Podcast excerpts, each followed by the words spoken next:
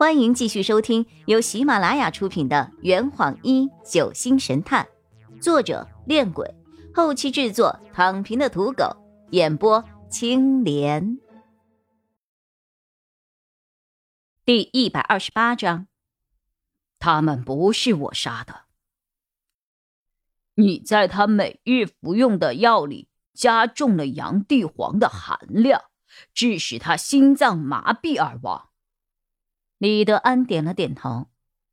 骆先生，那天我们一起吃午餐的时候，你一下子就道破了我的作案手法，这确实让我吃惊不小。于是我赶紧通知曹燕，让他控制僵尸，要挟翟书桓，时刻留意你们的动向。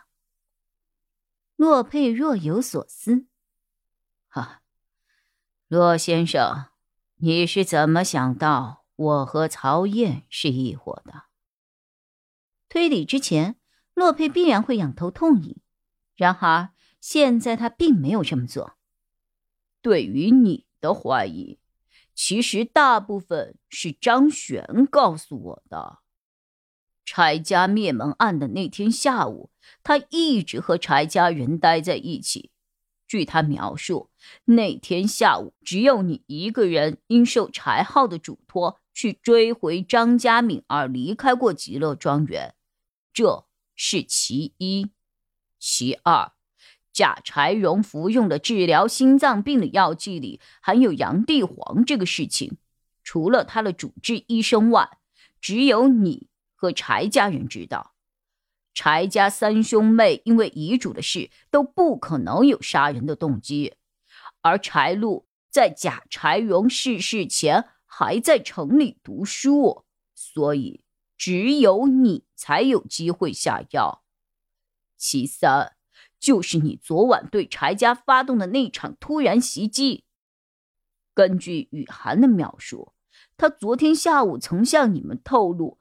张璇的那把散弹枪的子弹已经用尽了，你们对张璇的散弹枪相当的忌惮，因为那是一把可以一枪消灭僵尸的巨大杀伤力武器。也正因如此，当你们得知那把散弹枪已经不能够再派上用场的时候，便决定图穷匕现，血洗柴家。其次。柴家虽然被血洗，但现场并没有打斗的痕迹，这说明凶手对柴家的结构十分的熟悉，靠的主要是偷袭。柴家人回去的时候，铁门并没有通电，而柴玉想要逃跑的时候，却被铁门上的高压电给电死了，这就表明。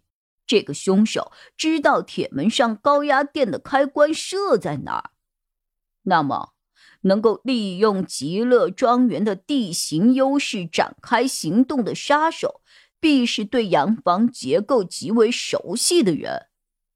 其五，杀死柴进的刀上有一个“崔”字，而那把刀其实就是山贼团伙启降五煞的身份象征。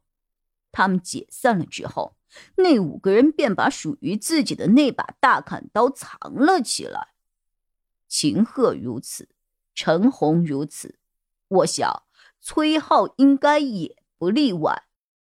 他一定会把这个可能暴露他身份的刀藏在家中最为隐秘的地方。然而，极乐庄园内却没有任何被翻找过的痕迹。这就说明凶手早就知道了那把刀的位置，所以才没有在柴家大肆搜掠。那么，能够知道崔浩这个极度机密的人会是谁呢？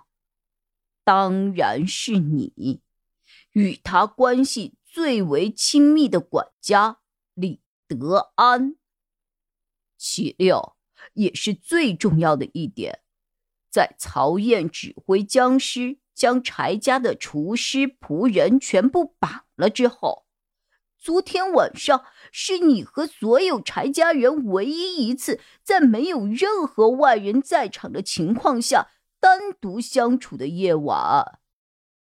我凑到张璇的身边问道：“这些你怎么没和我说过呀？”张璇面无表情：“你也没有问我呀。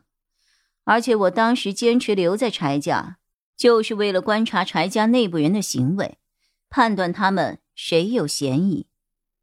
昨天下午，柴浩、柴玉、柴进三兄妹。”就遗产的事情，对柴路威逼利诱，打完了法律牌，又打情感牌，哈！别说李德安，我听着都心烦，也难怪他昨晚会忍不住扫荡庄园了。张璇的目光转向了李德安，不过对柴胜那种小孩子下手，确实是你的不对，我不会原谅你的。李德安摇了摇头。你们错了，张家敏和柴胜不是我杀的。哦，洛佩总算也露出了一回疑惑脸。李德安他解释着：“洛先生，你刚才的推理其实有些错误。昨天下午，我应柴浩之请出门，的确只是想将张家敏和柴胜接回来而已。”可正当我在松林路上拦下他们母子俩的时候，柴玉给我打来了电话，说他们准备和张璇小姐一起出门去打僵尸，通知我快点开车回去。那张家敏母子的尸体，我想，那或许是曹燕操纵僵尸干的吧。我当时的确有告诉他。张家敏母子二人准备离开盛奎村。李德安浅笑了一声：“哈，除了柴家人，我并不想杀害无辜。张家敏和柴胜本来就是无辜卷进来的。